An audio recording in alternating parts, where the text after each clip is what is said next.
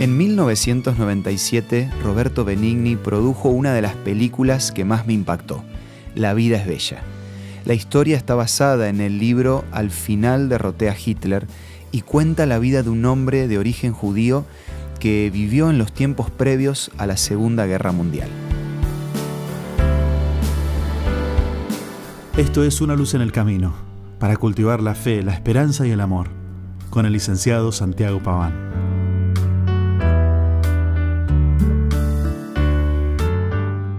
Guido, el protagonista, no sabe de política ni de conflictos internacionales.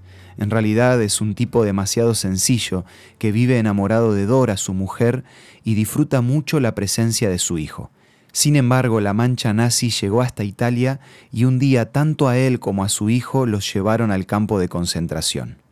Su mujer, que no era de origen judío, se negó a dejarlos ir solos, así que le obligó a los soldados a llevarla con ellos al llegar al lugar designado, la realidad sobrepasó lo esperado. Tortura, sufrimiento, abuso, genocidio, trabajos forzados y destrucción. Ante todo esto, ¿qué hacer? ¿Abandonarse a la desesperación y a la desesperanza? Para nada, el protagonista de la historia toma otro camino. La realidad no se puede cambiar, así que Guido termina por aceptar lo que está pasando pero trata de evitar que su hijo se impregne de todo el sufrimiento en el que se mueve, así que se esfuerza por hacerlo feliz cada día y le hace creer que en realidad todo es un juego. Los soldados nazis pertenecen a un equipo y ellos a otro. Si ganan, van a recibir un tanque de guerra. El niño cree las palabras de su padre y éste logra su objetivo. Su hijo no se da cuenta de que está en uno de los lugares más peligrosos del mundo. Más bien, disfruta el momento jugando ante la mirada atónita de los prisioneros. Lamentablemente, el padre es asesinado justo antes de que un comando de las fuerzas aliadas tome el campo de concentración. El legado del padre a su hijo fue aprender a ser feliz aunque las circunstancias sean adversas. ¿Qué te parece? ¿Crees que tu vida es bella o tenés mil problemas que te llevaron a creer que tu vida es un infierno? por muy mal que esté el panorama, podés tomar la decisión de poner en práctica las palabras de Salomón escritas en Proverbios 15:13.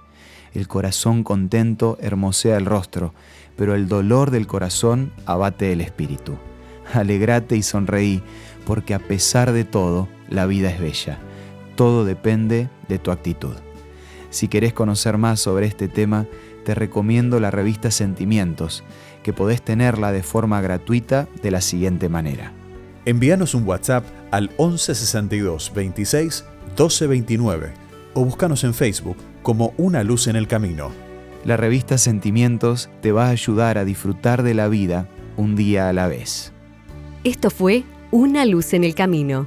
Te esperamos el lunes para un nuevo encuentro, cuando volveremos a decir Permitamos que a lo largo de las horas de cada día Dios sea una luz en nuestro camino.